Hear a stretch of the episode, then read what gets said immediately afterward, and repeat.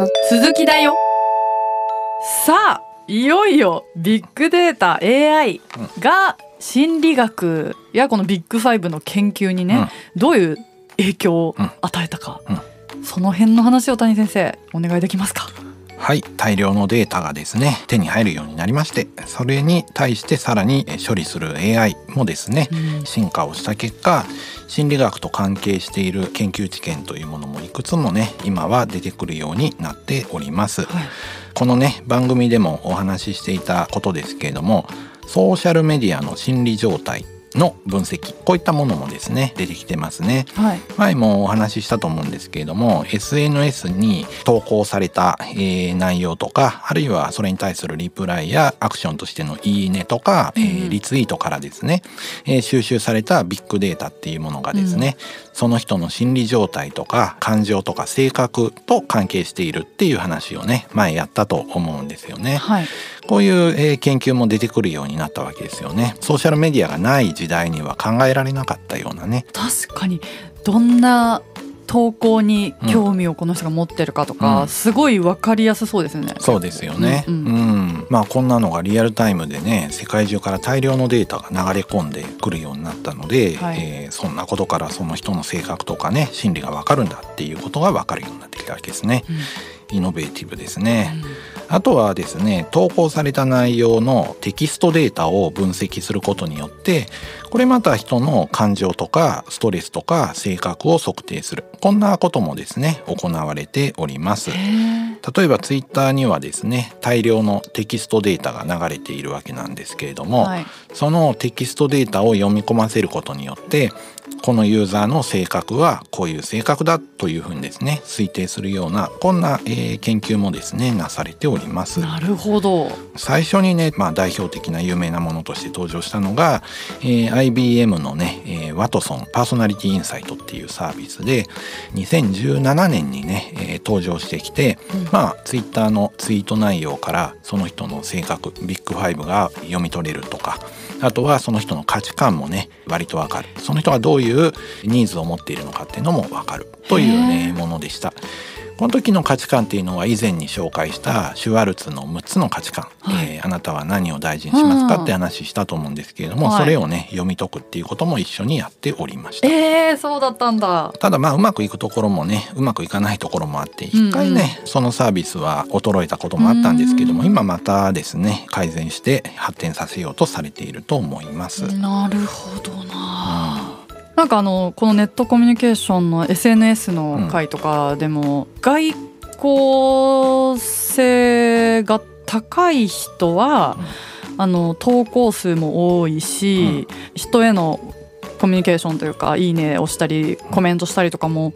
多かったですよね。だけどなんか依存する人は神経症傾向高い人とか、うん、なんかまあいろいろその傾向があったじゃないですか、うん、なんか単純にそのリアルな対人関係で外交的な人が、例えばツイッターではあんまりベラベラ喋んないみたいな、うん、あベラベラあんま書かないみたいなだと、その間違ったその解釈、その分析されることとかもあ,、ありえるんですかね、うん、それはまずは一つはあり得るということもありますが、はい、そもそも必要最小限のテキストがないと分析ができないということもありますので、うん、まあ全然書き込まない人は推定できないし書き込んでも少量だったらもうその時点でデータが足らないから推測がうまくできませんという結果になります。あなるほど。だからまああくまである程度書き込んだらその内容を分析して性格をそれなりに推定できるよといういうだけの話ですね。あそっか、うん、書き込んでない人は当然わかんないしあんま書き込まないとわかんないですね。そうですよね、うん、じゃあ例えばその外交性高い人と低い人がいて、うん、同じぐらいのその、まあ、使用量っていうか、でもその内容でどんなものに興味持ってたりとか、いいねめちゃめちゃ人の投稿にしてるかとか、あと単純に内容その文章のテキストの内容が、すごいなんかなんて言うんだろうピースフルな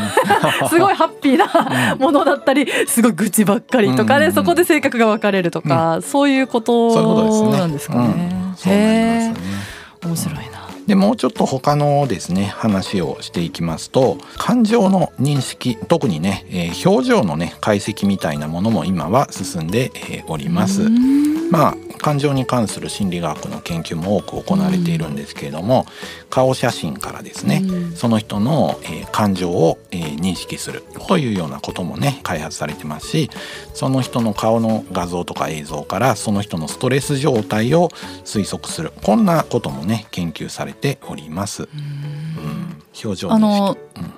昔デジカメにあった機能で笑顔認識シャッター？シャッター笑った顔を認識してシャッター押されるっていう自動に、うん。そんなのあったんですね。うん。えー、あだから例えば赤ちゃんとかが、うん。いつ笑うか分かんないから笑った瞬間にシャッターが切られるみたいな、うんはあ知らなかった、うん。えー表情を読み取って AI があってその人の感情を認識するっていうのを、例えば私わざと済ました顔とかして写真撮ったりしちゃうんですけど、それはじゃあちょっと裏腹ですね。そうですね。それは裏腹です、ね。わざとはい。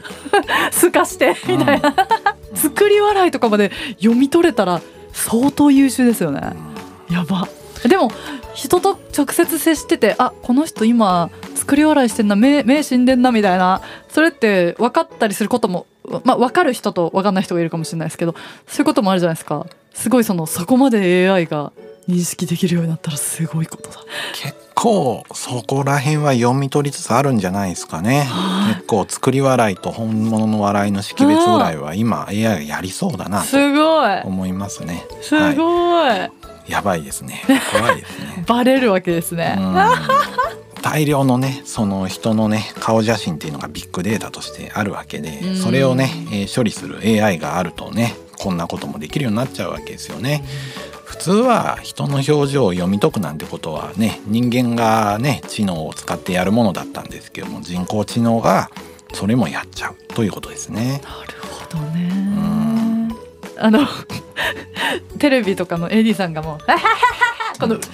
あの盛り上げるために笑う。あラジオもありますよね。うん。あの AM のラジオとかで「うん。ははははってスタッフがわスタッフ笑いみたいな。ああいうのもあの本当か嘘かとか分かるようになっちゃったらちょっと辛いですね。分からない方がいいこともありますね。すごいなあ。でも確かになんか人よりももうそんな膨大なデータもうビッグデータで分析できちゃったら正確かもしれないですねもしかしたら。うんそうかもしれないですね、うんはあ少なくともある程度熟練した人並みに人工知能が推測するかもしれないですよね。ん。たくさんスマホの中にですね、えー人の顔とかの写真とか入ってると思うんですけれども、はい。その中から喜んでる顔だけピックアップするとかね、うん。そういうことも、えーもうできるようになってきてると思うんですよね。そっか。うんあとあれですね。あの普通にスマホのその写真のフォルダでうん。あの誰って認識してますもんね。あの私の写真だけバーって集まってたり、うん。他の人の写真がバーって集まってたりとか。うん。あと検索で、うん。例えば「海」とかやればうん海のやつ出てきてとかね、分かりやすいのだとね勝手に出てきてくれたりしますうんもんね。すごいですよね。画像認識。でそしたら今は単純にあの私じゃあ森の画像っつって、うん。あの検索できるわけだけど喜んでる時の森とかうんイライラしてる森とか そういう細かいのまでなんか今後できそうですよね。できると思いますね。感情を読み取って、うん、そこまでできる可能性は高いですよまあね。必要かどうかわかんないですけど、うんたまにでも、はいああいうの見てると、うん似た人とかをピックアップしてくることありますよね。間違っちゃってるやつありそうますよね。そうそうそうしかも、はいあの本当に通りで何気なく撮ったような写真で、うんよく似た顔の人とか見つかったりするのも面白いですよね。確かに、うん、はい、結構ねその AI の提案っていうのは間違えることもあるんですけど、そのね間違いでよく注目されている言葉があってこれがね algorithmic bias っていうふうに言われてるんですけれども、例えばネットショップのおすすめで全然的外れなものが出てきたりすることありますし、はい、我々は何も悪くないのに、うん。突然アカウントをですね凍結されてしまうみたいなこととかもあるわけですよね。うん。そういう人いますよね。これはもう AI が完全にミスってるわけですよね。で間違いやすいパターンみたいなものもあるわけですよね、うん。誤検出みたいな感じでね、うん。こういうのをねアルゴリズミックバイアスっていうふうに言われてて、まあ、AI のね弱点みたいなもんですよね。こういいうのもねどうやってバイアスが出てくるのかとかですね。バイアスが起こらないようにするにはどうすればいいのかみたいなのも研究されてますね。まあ情報の分野ですけどねこれはね。そっか。あの、それで思い出したんですけど、うん。あの私たちクワイフの曲で「たらしめろ」って曲があるんですけど、でその,、まあ、あの YouTube でミュージックビデオを公開して、であの YouTube 広告うんうん広告って自分で打てるじゃないですか。でまああの広めたい曲広めたいから、まあ、広告出そうかなと思って、そしたらあのなんか暴力的な表現のためあの広告 NG ってエラーってかメッセージ返ってきてでえ暴力的たらしめろっていうその言葉なのかそれかそのミュージックビデオが私がすごいなんか一人でなんか夜道でうわーとかなんかすごいあのそうですね。なんかちょっと曲なんだろうな。あ暴れてまあ暴れてはない。よ、暴れてるほどじゃないけどなんかうわーってなんかは急に走ったりとか、まあなんかいろいろ動き回ってるんですよ、う何をその暴力的って取られたかわかんないんだけど、その広告打てなくてで問い合わせしたんですよ、うん。その Google うんうんに。そしたらこちらとしてはもうそれはもうどうしようもないその AI が判断してるものだからうん。どうにもできないって言われて、うん。えあじゃあもうこれ広告打てないんだってなって、諦めたんですけどそれをその外すこともできないんだと思って、うん。これはそういうことなのかなそういうことですいやそれ典型的な、えーバイアスですね。はあ。本当にね。だから「たらしめろ」って言葉が、まあ、そもそも言わないじゃないですか「たらしめる」人この人をこの人たらしめるっていう言葉だけど、うん。まあ造語あのいうん。作ったというか「たらしめろ自分らしくあれ」みたいな意味で「うん。たらしめろ」っていう言葉を作って曲名にしたんですけど、まあ、それがなんか命令形で暴力的な言葉って判断されちゃったのかな？みたいな。うん。っていう話がありました。おそらくでもそれはバイアスが発生しやすいパターンだったんでしょうう造語とかだとね、うん判断が AI には難しいですからね。確かにねそのあれストレスっていうのもうん判断できるって話そうですね。そのね従業員のストレスチェックのために、うんえー毎朝ですねその出席じゃなくって、えー通勤してきた時にね、えー顔の映像をね、えー映すわけですよ。はいはいでちょっとストレス高いとかね判定されるようなそんなこともやられてますね。でももちろんやっぱりそこにもバイアスみたいなものがあって、えーただ単にね二日酔いの人がストレスフルにね 判断されてしまうとかね。そういうのは大いにあり得るかなと思いますね。そうですね。うん、まさかあのカメラうねそんなうん。分析されてるとは知らず、そうそうそうそう。あ気持ち悪いっつって そうそうそう二日酔いで出社したら。うん、別にストレスじゃなくってね。みたいな。なるほど。うん、他にもねもうちょっとねビッグデータ AI を使ってですね心理学関連研究が出てるんですけれども、はいまあ認知能力や学習に関する研究分野も結構盛んですよね。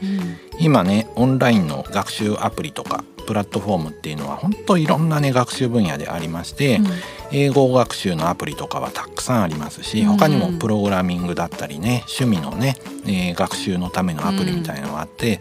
これもあのどのぐらい何時間勉強したかとかどの問題ミスったかとかいうデータがビッグデータとして集まってくるわけですよね。そこからですね、えー認知能力とか学習に関する研究が、えーできるわけですよね。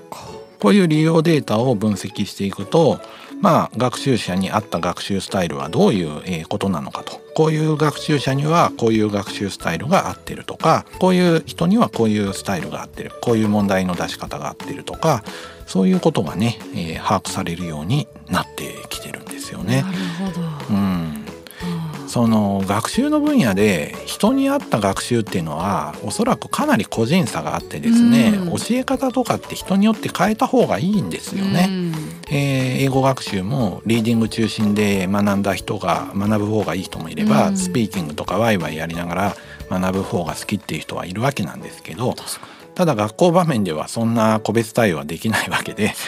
先生が教壇に立ってねみんなに教えるって形になるから難しいんですけど、